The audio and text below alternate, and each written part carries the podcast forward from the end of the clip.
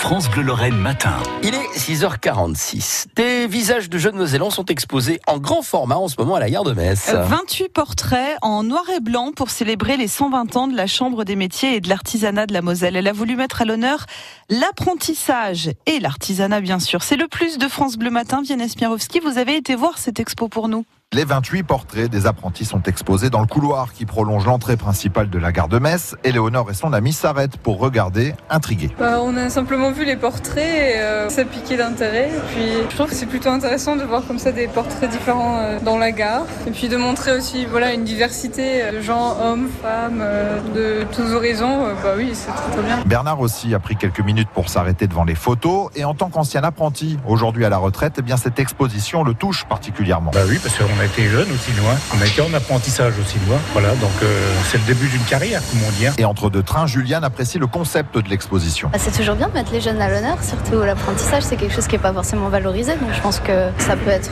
une façon pour d'autres jeunes de trouver leur voie. Parmi les portraits exposés, il y a celui d'Hélène, 19 ans, apprentie dans la vente en pâtisserie-boulangerie chez Jean à Metz, photographiée sur son lieu de travail et encore un peu surprise de se voir à l'affiche sur les murs de la gare. Oui, bah oui, un petit peu.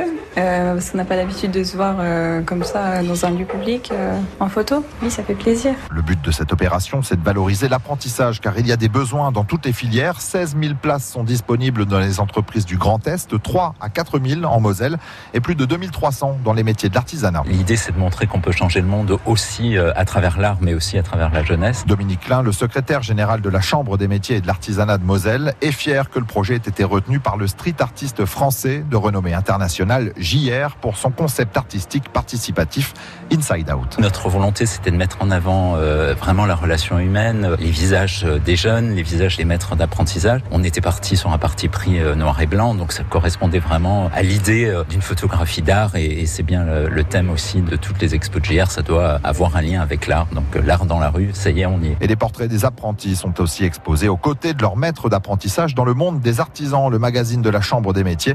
Et pour info, si les métiers de l'apprentissage vous tentent, eh bien sachez que c'est la période idéale pour s'inscrire, mais les premiers arrivés seront les premiers servis. Et 83% des apprentis trouvent immédiatement du travail à l'issue de leur formation.